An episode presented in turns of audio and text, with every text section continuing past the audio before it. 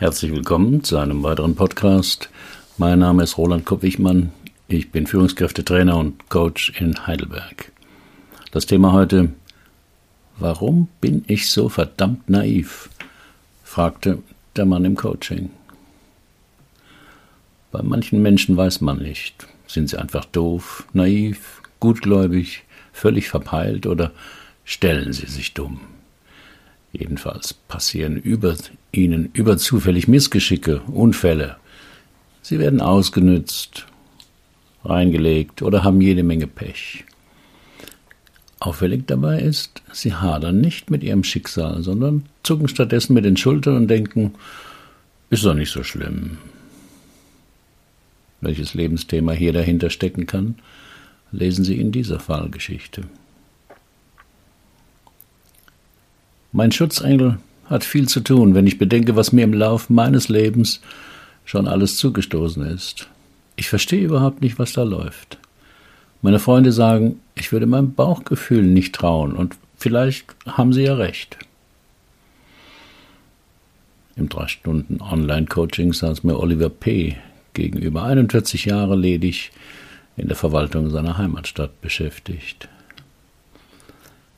Was ist Ihnen denn bisher alles zugestoßen? erkundigte ich mich. Das fing schon in der Grundschule an. Zwei Mitschüler hatten das Klassenbuch auf dem Klo angezündet und mich beschuldigt, sie angestiftet zu haben. Ich wusste, dass das nicht stimmte, verwickelte mich aber im Gespräch mit dem Direktor in Widersprüche und wusste hinterher nicht mehr hundertprozentig, ob ich nicht doch beteiligt war. Das heißt, ein Teil von ihnen kannte die Wahrheit, aber ein anderer Teil hatte Zweifel. Und sie entschieden sich für den Zweifel, sagte ich, um zu klären, was in Oliver P. damals wohl vorgegangen war. Ja, das trifft es recht gut. So war das auch. Als ein Bekannter in den 90er Jahren mir von einem Steuersparmodell mit Schiffsfonds erzählte. Ich hatte keine Ahnung von Finanzen, aber etwas Geld gespart. Erst hatte ich kein gutes Gefühl bei der Sache, aber ich wollte meinen Bekannten nicht enttäuschen und willigte ein. Das ganze Geld war nach ein paar Jahren futsch. Auch hier sagte ihr Bauchgefühl eher nein, aber sie hörten nicht darauf. Genau, deswegen finde ich ja, dass ich zu naiv bin für diese Welt. Wenn man nur lange auf mich einredet, kann man mir ein X für ein U vormachen. Ich hatte auch da ein komisches Gefühl, dachte aber, es wird schon in Ordnung sein. Schließlich hatte der Bekannte ja selbst Geld dort investiert, aber ich weiß manchmal überhaupt nicht mehr, wem ich noch glauben kann. Am wenigsten mir selbst. Bezeichnenderweise stellte ich bei mir selbst eine zunehmende Verwirrung fest. War das wirklich eine Sache des fehlenden Bauchgefühls oder war der Klient einfach zu gutgläubig und außerdem konfliktscheu? Letzte Woche war ich zum Beispiel in einem Edelrestaurant. Als ich mit dem Essen anfing, fand ich, dass das Fleisch etwas zäh war. Ich traute mich nicht, das dem Ober, der sich erkundigte, zu sagen, weil ich nicht als Idiot dastehen wollte. Schließlich bin ich ja kein Gourmet. Solche Situationen erlebe ich dauernd. Wird schon in Ordnung sein, dachte ich dann.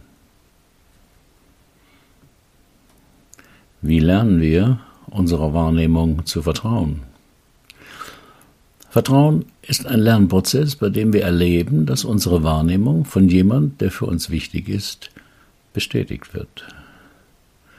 Wenn ein Kind erlebt, dass seine Wahrnehmung und die Wahrnehmung seiner Eltern nicht übereinstimmt, entsteht ein Konflikt, der für ein Kind schwer zu ertragen ist. Meist entscheidet es dann, dass seine Wahrnehmung falsch ist. Denn dann kann die Wahrnehmung seiner Eltern richtig sein und das ist enorm wichtig für das Kind. Das Kind kann nicht denken, meine Eltern spinnen. Denn das würde bedeuten, dass die Wahrnehmung der Eltern falsch ist. Und das wäre unerträglich für das Kind gewesen, weil es dann niemanden gehabt hätte, dem es vertrauen kann. Wie sehr wir sogar als Erwachsene davon abhängig sind, dass andere unsere Wahrnehmung bestätigen, zeigt das berühmte Asch-Experiment von 1951. Auf meinem Blog finden Sie ein Video dazu.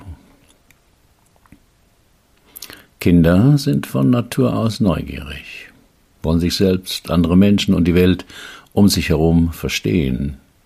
Deswegen brauchen Kinder möglichst oft Informationen und Antworten auf ihre Fragen, die ihrem Alter angemessen sind. In meinen drei Stunden Coachings lasse ich mir vorab auch immer etwas über die Familienregeln erklären. Das sind Verhaltensmuster, häufige Sprüche, Werte und vor allem unterschwellige Botschaften. In Bezug auf die Wahrnehmung höre ich immer mal wieder Folgendes, was Klienten als Familienregeln mitbekommen haben. Frag nicht so viel. Das musst du nicht wissen. Das geht dich nichts an. Es ist alles in Ordnung. Sei nicht so neugierig. Das bildest du dir ein. Frag nicht so blöd. Was sollen denn die Nachbarn denken? Sei lieb. Das ist doch nicht so schlimm. Stell dich nicht so an. Du übertreibst maßlos. Woher willst du das wissen? Wenn ich sage, das ist so, dann ist es so. Du spinnst doch. Vor allem Familien, die nach außen ein gutes Bild abgeben wollten, wollen, halten neugierige Fragen oder widersprüchliches Verhalten für gefährlich, weil man auf dem Dorf lebt, wo die soziale Kontrolle höher ist als in der Stadt, oder weil ein Elternteil eine berufliche Stellung als Bürgermeister, Arzt, Lehrer oder Elternvertreter hat inne, bei der das Image eine wichtige Rolle spielen kann. Dann müssen aber Schwierigkeiten und Probleme entweder bagatellisiert, verleugnet oder vertuscht werden.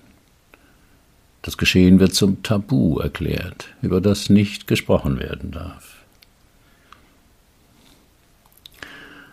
Noch gravierender für das Vertrauen in die eigene Wahrnehmung ist es, wenn ein Kind auch innerhalb der Familie nicht wissen darf, was los ist. So berichtete mir einmal ein Klient eine Erinnerung, dass alle zwei Wochen der Nachbar, der eine Schreinerwerkstatt hatte, zu Besuch kam und mit seiner Mutter im Schlafzimmer verschwand, angeblich um das Bett zu reparieren. In der Zeit, da war er fünf Jahre alt, musste der Klient in der Küche sitzen und warten. Außerdem befahl ihm die Mutter, über die Besuche des Nachbarns mit niemandem zu reden. Erst im Alter von zehn erfuhr er von Klassenkameraden, was hinter den Hausbesuchen des Schreiners wirklich steckte. Das Kind nimmt also etwas wahr, was ihm seltsam vorkommt. Werden seine Fragen abgetan oder verboten, ist das Kind verunsichert. Was stimmt jetzt? Was es selbst wahrnimmt oder was die Erwachsenen sagen?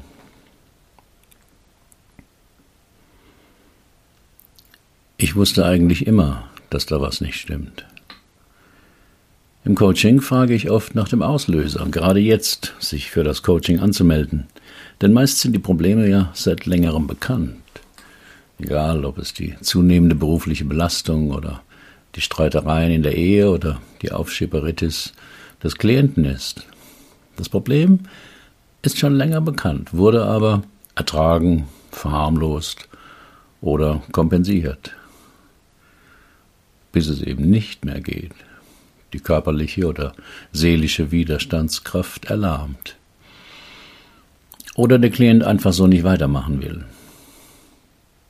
Ich habe einfach die Nase voll von meinen ständigen Ausreden. Ich will jetzt etwas ändern. Gibt es einen Grund, warum Sie gerade jetzt das Coaching gebucht haben? fragte ich den Klienten. Ja, den gibt es. Vor einem Jahr hat mir meine ältere Schwester gesagt, dass sie herausgefunden hat, dass mein Vater gar nicht mein leiblicher Vater ist, sondern ich das Ergebnis eines Urlaubsflirts meiner Mutter in Spanien bin. Das habe ihr die Mutter kürzlich in einem Streit verraten. Das hat mich ziemlich aus der Bahn geworfen, als ich das letztes Jahr erfuhr. Dass ich praktisch mit einer Lüge aufgewachsen bin. Aber ich war auch erleichtert, denn ich wusste eigentlich immer, dass da was nicht stimmt. Es gibt keine Ähnlichkeit mit meinen Geschwistern oder meinem Vater. Das fiel auch anderen Kindern auf. Als ich meine Mutter daraufhin fragte, sagte sie nur, ich solle mich nicht aufregen, es sei alles in Ordnung.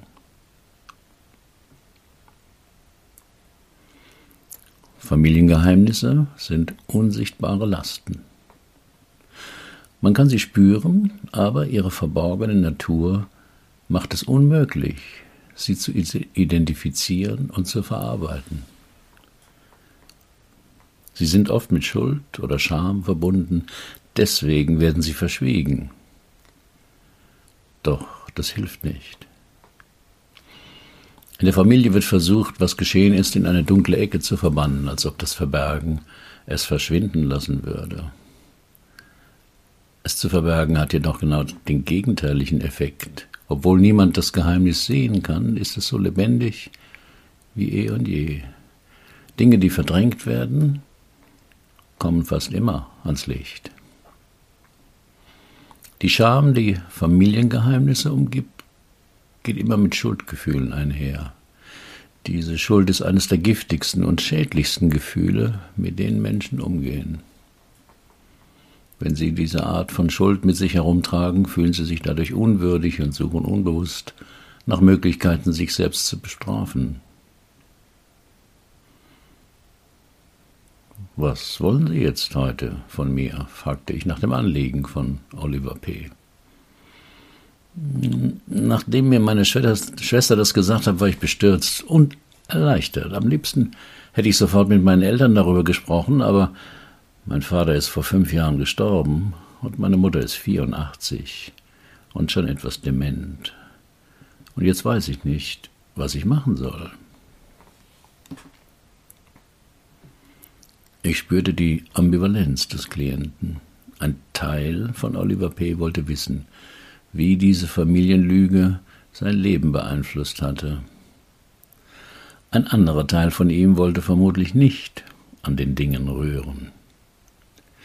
Mit dieser Unentschlossenheit schützte der Klient sich, und diesen Schutz wollte und durfte ich ihm nicht nehmen, jedenfalls nicht ohne einen klaren Auftrag dazu. Wenn man herausfindet, dass man als Kind nicht gewollt war, sondern die Folge eines Fehltritts, wirft das unweigerlich große Fragen auf. Woher komme ich? Wo gehöre ich hin? Wer bin ich eigentlich? Bin ich liebenswert? Die Ambivalenz des Klienten vor Augen wollte ich herausfinden, ob er wirklich bereit war, Schmerzliches und Belastendes aus seiner Herkunftsfamilie auszugraben. Möglichkeiten dazu wären vielleicht vorhanden, denn es gab eine große Verwandtschaft und drei Schwestern. Ich wollte mit ihm klären, wie wichtig ihm eine mögliche Aufarbeitung der Vergangenheit war, deren Ergebnis höchst unsicher schien. Oder wäre es ihm wichtiger, mit der Vergangenheit abzuschließen? Ich bat ihn, es sich bequem zu machen und etwas achtsam zu werden. Dann bat ich ihn, ich bitte Sie mal, den Satz zu sagen, ich muss nicht mehr alles wissen. Seine Reaktion überraschte mich nicht. Der Klient berichtete, dass eine große Anspannung von ihm abgefallen sei und eine innere Stimme ihm sagte, dass er ja jetzt die Wahrheit kenne und vor allem, dass er sie schon immer gewusst hatte, dass er also seiner Wahrnehmung doch trauen könne.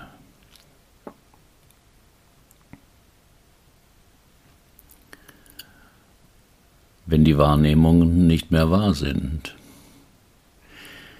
Ihre Eingangsfrage war ja, warum Sie so naiv sind. sagte ich. Und ich glaube, Sie haben früh gelernt, Ihre Wahrnehmung Menschen gegenüber abzuschalten, weil die Informationen in Ihrer Familie so widersprüchlich waren. Griff ich den Faden wieder auf. Ja, das stimmt. Ich habe mich schon als Kind immer mehr von den Menschen zurückgezogen, lief viel im Wald herum und redete mit den Bäumen und den Tieren, die ich dort entdeckte. Aber das ist lange her. Das war ihre beste Lösung als Kind. Jetzt sind sie über 40. Vielleicht wäre es an der Zeit, etwas Neues auszuprobieren versuchte ich einen Übergang. Woran denken Sie? fragte Oliver P. Daran, dass Sie Ihre Naivität, Ihr Nichtwissen wollen, vielleicht auch schrittweise abbauen könnten, antwortete ich. Wie soll das gehen?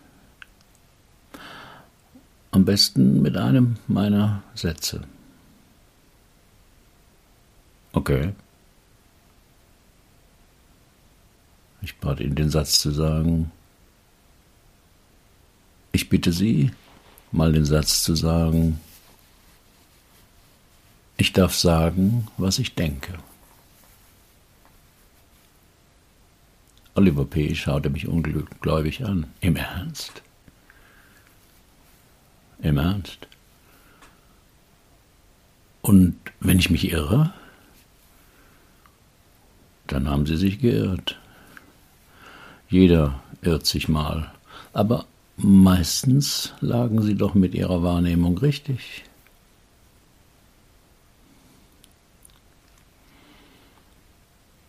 Ich war mir nicht sicher, ob diese Intervention ausreichen würde, doch etwas Besseres fiel mir nicht ein und das Coaching war bewegend genug gewesen für den Klienten.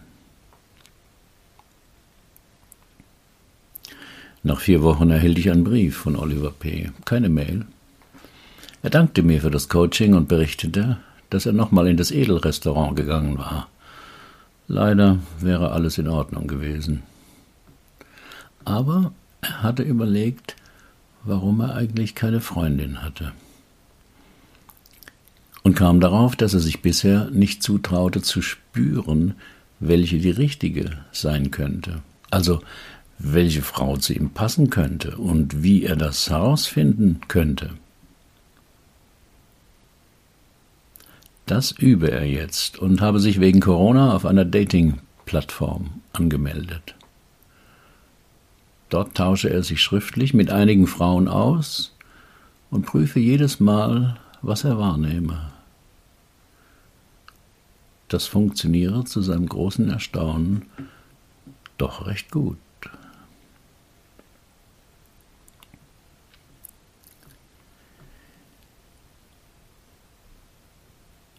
Haben Sie auch ein Problem, das Sie bisher nicht lösen konnten?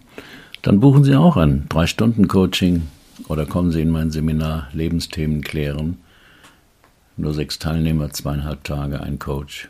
Wir finden die Lösung dort wo Sie noch nie gesucht haben. Sind Sie Coach oder arbeiten Sie intensiv mit Menschen und wollen lernen, auch so zu coachen? Ich biete eine Fortbildung an. Auf meinem Blog finden Sie alle Informationen. Herzlichen Dank für Ihre Aufmerksamkeit. Bis zum nächsten Mal.